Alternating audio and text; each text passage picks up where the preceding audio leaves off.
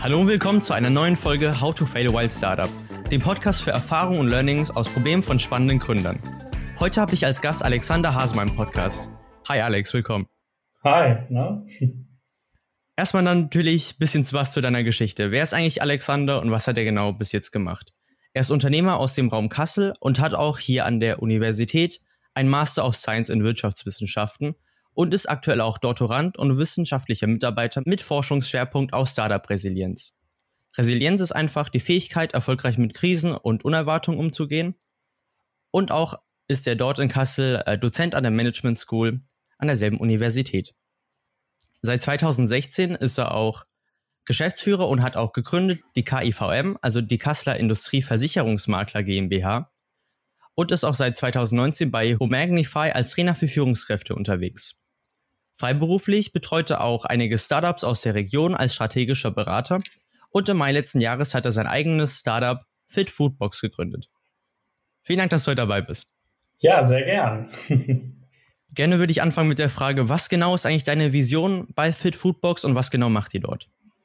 Ja, die Vision bei der Fit Food Box ist tatsächlich aus einer eigenen ähm, Idee heraus entstanden, sich ja zwischendurch einfach mal auf die Schnelle mit gesunderem, leckerem Essen zu ernähren oder halt was zu sich zu nehmen.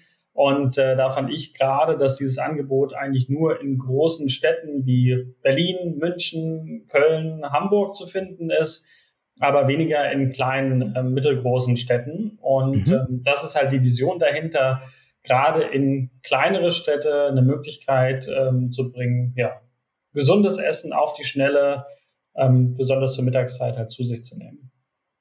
Ist es dann eher eine Art, ähm, so eine Art Lieferdienst oder ist es eher was wie HelloFresh, wo man die Zutaten bekommt, um sich etwas selber zu kreieren?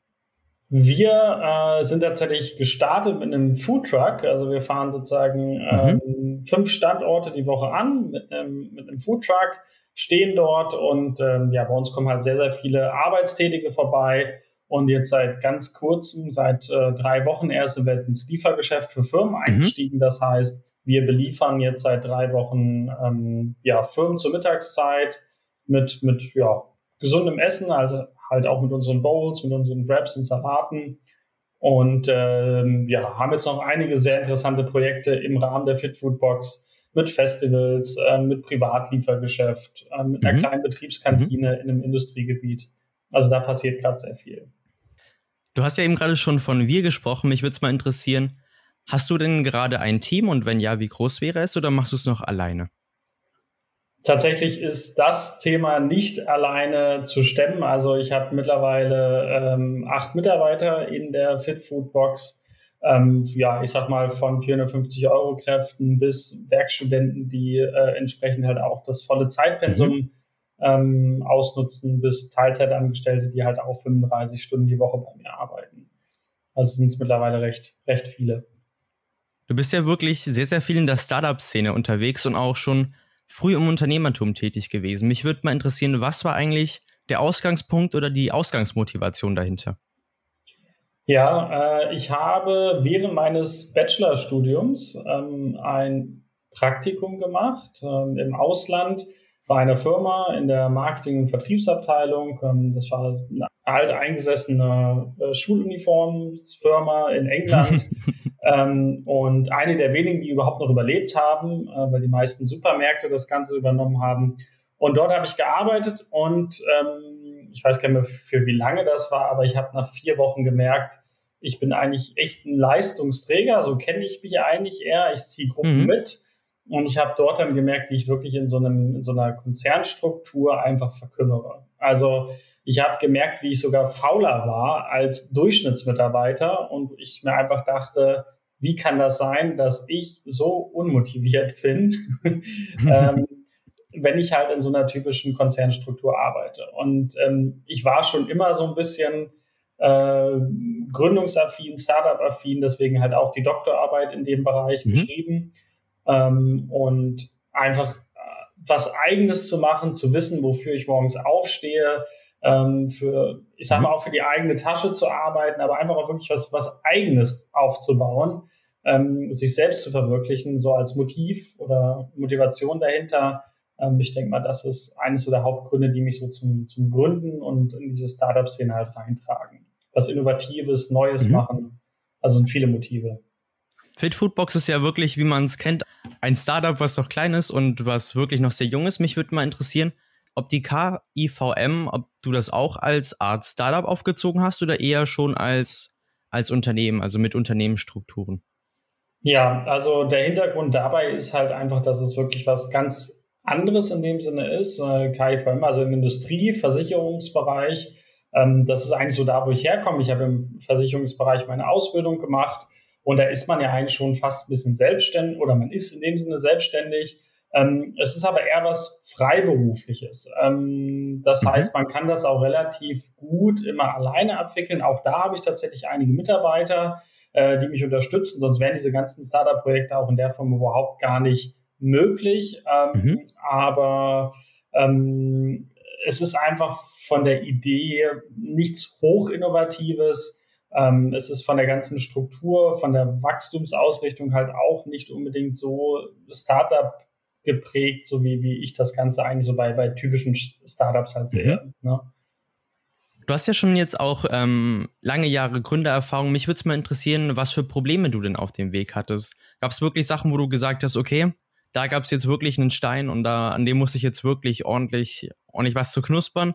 Und was konntest du daraus an Learnings ziehen? Ja, es gibt tatsächlich, also ich hatte an ganz vielen Dingen hatte ich Problemchen, wie glaube ich jeder Gründer. Eine Sache vorweg, also ich hatte tatsächlich während des Masters eine Gründungsidee. Ähm, wir sind dann auch als Team durchgestartet, beziehungsweise ich mhm. habe versucht, ein kleines Team aufzubauen. Da ging es um eine Hardware-Software-Lösung fürs ähm, Paperless Office, also papierlose Büro. Mhm. Und das wäre eine Sache gewesen, wo wir in der ersten Runde tatsächlich um die fünf bis sechs Millionen Euro Funding gebraucht hätten. Und ähm, mhm. das ist halt für den deutschen Bereich halt ja schon fast zu innovativ und fast zu investmentreich. Mhm. Und äh, im Endeffekt ist es da so ein bisschen ähm, schon an der Teamdynamik gescheitert. Wir haben dann, werde ich gleich mal zu kommen, zu ein, zwei Themen. Mhm. Ähm, aber so ja. ein Hauptlearning, was ich hatte, dreht um das Thema Fördermittel. Da werde ich gleich nochmal mhm. drauf eingehen können. Ähm, aber da haben wir uns nach und nach zu stark an Fördermitteln ausgerichtet.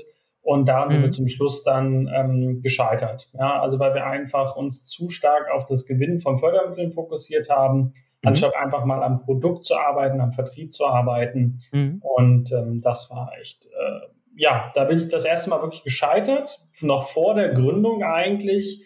Ähm, eine Idee, die ich immer noch cool finde, aber äh, die ich halt aus unterschiedlichen Gründen dann habe fallen lassen, habe dann den Doktor gemacht und ähm, ja, bin danach dann jetzt halt wieder ins Gründen eingestiegen. Ne? Mhm. Ähm, und wenn ich jetzt so meine Learnings ähm, beziehungsweise meine Problemchen insgesamt mal zusammenfassen sollen würde, sind das eigentlich so hauptsächlich drei Sachen, die mir so, im, würde ich sagen, ja, drei Sachen, die so, die mir aufgefallen sind. Mhm. Jetzt um das Thema Fördermittel einerseits, dann operative Hürden. Also man denkt ja als Gründer ganz häufig strategisch, ähm, aber mhm. das Operative wird häufig vernachlässigt. Und das letzte ist das Thema wirklich Entscheidungen zu treffen. Also das erste, wirklich das Thema Fördermittel. Ähm, kann ich immer mhm. nur wirklich, das, das ist eine Sache, die ich jedem, der diesen Podcast jetzt hört, äh, nahelegen möchte, äh, aus eigener Erfahrung, der sich sehr lange mit Fördermitteln auseinandergesetzt hat, der auch erfolgreich schon welche eingeworben hat, kann ich nur nahelegen, prüft das ganz genau. Also ähm, mhm. prüft es insofern ganz genau, ob es Sinn macht. Ich habe es bei so vielen Startups, auch bei mir selbst miterlebt, Fördermittel beantragen, Fördermittel suchen, das bremst so extrem aus, dass man überhaupt nicht in die Gründung hineinkommt. Es mhm. nimmt die Teamdynamik raus, es ist hochbürokratisch und ähm, ich kann sagen, jetzt bei, bei fünf Startups, die ich begleitet habe, wenn die nicht versucht hätten, Fördermittel zu bekommen, sondern werden sofort einfach operativ mit einem Business Angel gestartet, ähm, dann wären die viel, viel schneller in den Markt gekommen, hätten viel weniger Konkurrenz gehabt, hätten schon viel früher mhm. Geld, Geld äh, eingebracht. Und ähm, das ist einfach so ein Punkt, wo ich sage, guckt euch genau an, wie groß ist der Aufwand im Fördermittel einwerben, Passt mhm. das Programm zu euch? Macht das Sinn? Ähm, das, das ist so, so, so ein Punkt, äh, der mir halt definitiv auffällt. Ja. Könntest du gerne nochmal erklären, was äh, genau ein Business Angel macht und was ein Business Angel ist?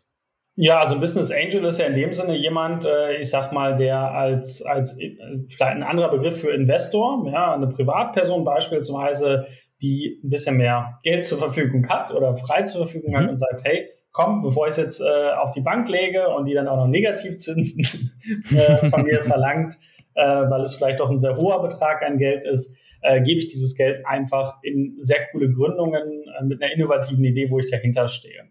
Die mhm. kommen häufig natürlich in sehr, sehr frühen Runden dazu, kriegen dadurch halt sehr, sehr, sehr, sehr große Anteile halt auch der Firmen. Ist so ein bisschen, wie man es auch bei die Hülle der Löwen häufig sieht. Ja, also es mhm. sind ja auch in dem Sinn Investoren, Business Angels, wenn man das so will, ähm, die dann aber, und das ist halt das Interessante, im Gegensatz zu Fördermitteln, diese Business Angels bringen, es ist A, eine Person, die dahinter steht, die mhm. auch mal Druck machen kann, die bringt Wissen mit vielleicht im besten mhm. Fall, die bringt Kontakte mit All das ist bei Fördermitteln häufig nicht der Fall. Ja, ähm, also deswegen da die Tendenz eher einen Business Angel zu suchen, äh, ein paar Prozente abzugeben, aber dafür sehr, sehr schnell loslegen zu können, wenig Bürokratie zu haben. Mhm. Und äh, bei Fördermitteln kann es ganz schnell mal gehen, dass 1,5 Jahre rum sind und man noch oh. kein bisschen was gemacht hat.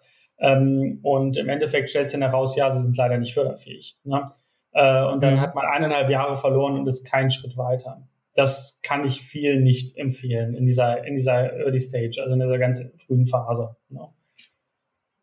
Ja, also von daher Fördermittel ähm, sehr häufig mit, ich sag mal, auf die Schnauze gefallen. Ähm, und ja, tatsächlich ist es sogar so, dass ich jetzt, äh, die Fitfood ist gefördert. Ähm, das muss man dazu sagen. Da habe ich ein sehr, sehr ähm, bürokratiearmes äh, Förderprogramm gefunden, was sehr regional ansässig ist. Ähm, sie ist mhm. gefördert, trotz dass es halt auch irgendwie ein Gastro-Konzept ist, was, wofür man eigentlich sonst nie Fördermittel bekommt. Aber mhm. äh, ich merke es jetzt selbst, wir wollen wachsen, wir wollen uns verändern und durch die Fördermittel ist man einfach eingeschränkt in dem, was man machen kann. Man darf nicht so einfach den Investitionsstandort ändern, all solche Themen, die einen dann halt ein bisschen eingrenzen. Also mhm. auch da sieht man, trotz dass ich jetzt welche bekommen habe, sind wir eingeschränkt. Und das ist, auch da sieht man wieder, Fördermittel sind ein sehr, sehr enges Korsett. Ja. Dürfte ich fragen, wie hoch die Förderung war? Ähm, Im fünfstelligen Bereich, also äh, 25.000 Euro sind es gewesen, ja. Mhm. Okay. Genau. Richtig. Also es ist schon natürlich ein Batzen Geld, ganz klar. Mhm. Äh, bin ich auch froh, dass das Geld gekommen ist, aber wie gesagt, es war viel, also dafür, dass es recht unbürokratisch zuging, war es trotzdem viel Aufwand. Mhm. Man muss dazu sagen, ich bin mittlerweile auch durch die Uni erprobt, solche Fördermittelanträge zu schreiben. Also es hat mir mhm. die Fördermittelberatung dort, die dieses Programm äh, bearbeitet hat, gesagt, ja Mensch, man merkt, dass du nicht das erste Mal so einen Antrag schreibst. Ein neuer, neuer Gründer beispielsweise, der sich damit noch nicht auskennt, hätte wahrscheinlich noch viel, viel mehr Zeit damit verbracht, als ich es jetzt getan habe. Und jetzt haben wir die Gelder und jetzt sind wir halt in so ein enges Korsett äh, mhm. gezwängt. Ja, also von daher ähm, hat es halt, ja, aus meiner Sicht ähm, würde ich jedem Gründer nahelegen, haltet euch nicht nur an den Fördermitteln auf, sondern konzentriert euch auf zwei Dinge und das ist A, das Produkt und B, der Vertrieb. Also das ist so, ja, ne, das ist so, so das A und O. Und wenn das stimmt, dann kriegt ihr auch Business Angels und dann kriegt ihr auch Investoren und dann geht das alles von alleine und auch viel, viel schneller.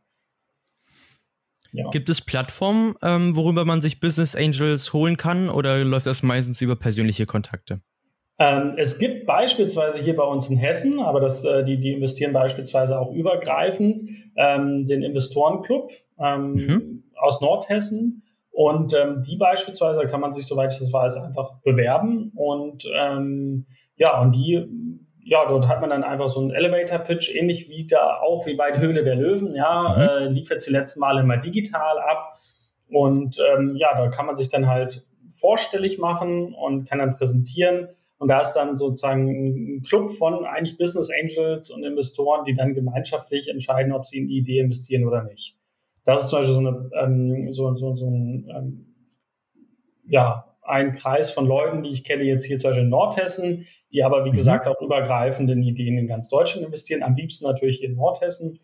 Ähm, aber es gibt, klar, es gibt einige Plattformen. Ich weiß sie tatsächlich selber so jetzt nicht aus dem Kopf, weil bei mir läuft es eher über Kontakte oder halt aus eigenen Mitteln dann finanziert.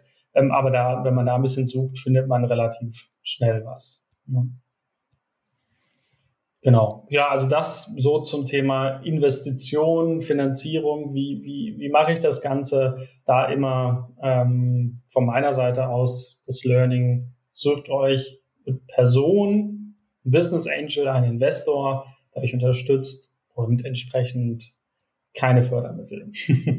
es sei denn, sie, sie, liegen auf der Straße in Hamburg beispielsweise, gibt so ein, ähm, gab's, ich weiß nicht, ob es das immer noch gibt, da, da war es so unbürokratisch, da hat man einfach mal ganz schnell 125.000 Euro für eine, äh, eine IT-Gründung bekommen. Ähm, und der Antrag war unglaublich kurz. Also die wollten halt einfach Startups nach Hamburg locken, haben das auch geschafft. Ähm, da habe ich natürlich sagen, klar, mach das. Ja, aber für mich war es dann so, will ich jetzt extra dafür nach Hamburg gehen? Nö. Also, na, dann fiel das Ganze halt raus. Ja. Mhm. Gerne würde ich auch noch mal zu deinen persönlichen Ratschlägen kommen. Eine Frage, die mir immer wichtig ist in diesem Podcast ist, wenn du noch mal mit deinem 16-jährigen Ich sprechen könntest, was wären denn die wertvollsten Ratschläge, die dir geholfen hätten, hätte sie dir jemand mit 16 Jahren gegeben?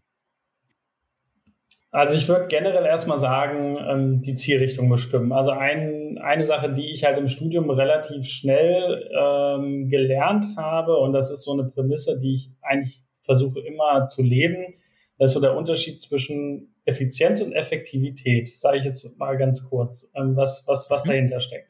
Effizienz mhm. ist einfach, dass man Dinge richtig macht. Und Effektivität ist die richtigen Dinge machen.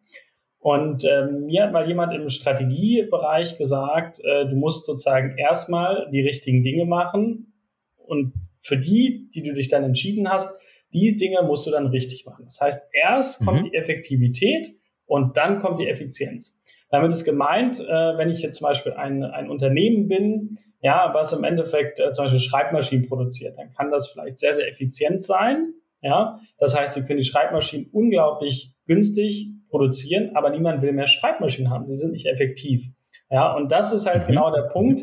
Ähm, es geht nicht nur darum, was man gerade gut kann, sondern man muss sich halt, wenn man wirklich gründen möchte und wenn man ähm, sich schon in jungen Jahren sagt, ich möchte gern als Gründer äh, tätig werden, sollte man sich die richtigen Dinge aussuchen. Also strategisch ähm, gute Ideen. Ja, beispielsweise bei der Fitfood Box, wir haben jetzt nicht einfach irgendeine Pizzeria gemacht, ja, weil ich irgendwie Bock darauf hatte, Gastro mhm. zu machen, sondern mhm. wir haben uns ganz genau überlegt, was sind Trends der nächsten Jahre? Wo wird es hingehen? Ja, mhm. also wir haben sozusagen äh, nicht einfach gesagt, ja, wir können gute Pizzen machen, ja, wir sind effizient darin, sondern mhm. zu gucken, womit kann man jetzt Geld verdienen? Was ist ein guter Markt? Was wird in den nächsten Jahren mhm. groß werden? Ja, und wenn jetzt äh, jemand mit 16 Jahren sagt, ich möchte gerne gründen, dann sollte er sich immer äh, die Frage tatsächlich stellen, ähm, ist das etwas, was funktionieren wird? Ist das etwas Gutes? Ist das etwas Innovatives? Ja, das sind äh, im Endeffekt Fragen, die man sich stellen sollte und nicht einfach mal nur so, ja, was, was kann ich jetzt gerade gut, wo bin ich jetzt gerade besonders gut, sondern eher strategisch rangehen, sich Ideen überlegen, Zukunftsmärkte sich überlegen,